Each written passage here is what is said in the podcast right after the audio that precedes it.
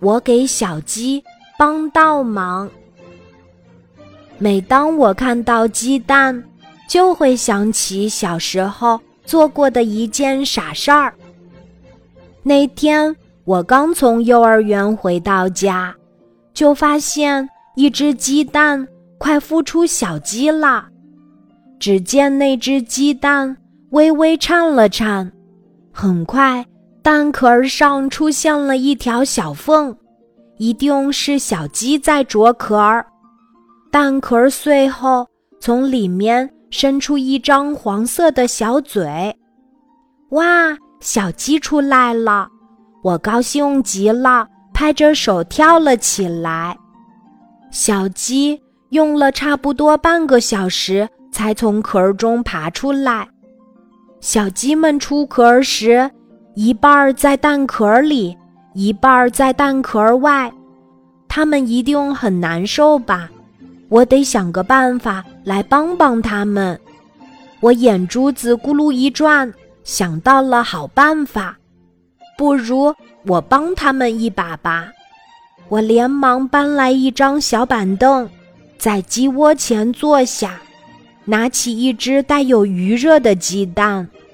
把蛋壳剥开，很快，一只毛还没干的、闭着眼睛的小鸡就出生了。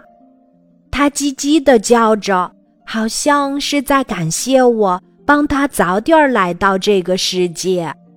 于是，我又拿起一只鸡蛋剥了起来。当我剥到第四只时，出去找食的母鸡回来了。它以为我在伤害它的小宝宝，马上竖起羽毛向我冲来，还啄了我一口。这下可把我的眼泪吓出来了。我哭着去找妈妈：“宝贝儿，怎么啦？”我一边擦眼泪，一边把我帮小鸡出生却被母鸡啄的事儿说给妈妈听。妈妈听了。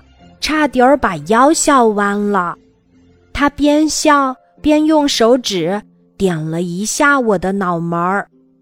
傻孩子，小鸡要到一定时间才能出壳的，你怎么能帮它们剥壳呢？这是拔苗助长，这样帮他们，他们会死的。我似懂非懂，忙去看看那些小鸡。只见他们都耷拉着头，一动也不动，好像生病的样子。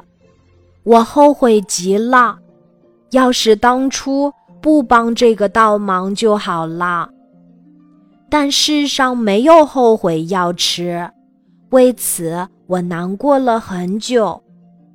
这件傻事儿一直鞭策着我努力学习，激发出我更大的求知欲望。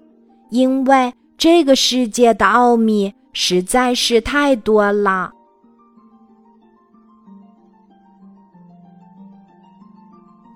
今天的故事就讲到这里，记得在喜马拉雅 APP 搜索“晚安妈妈”，每天晚上八点，我都会在喜马拉雅等你，小宝贝，睡吧，晚安。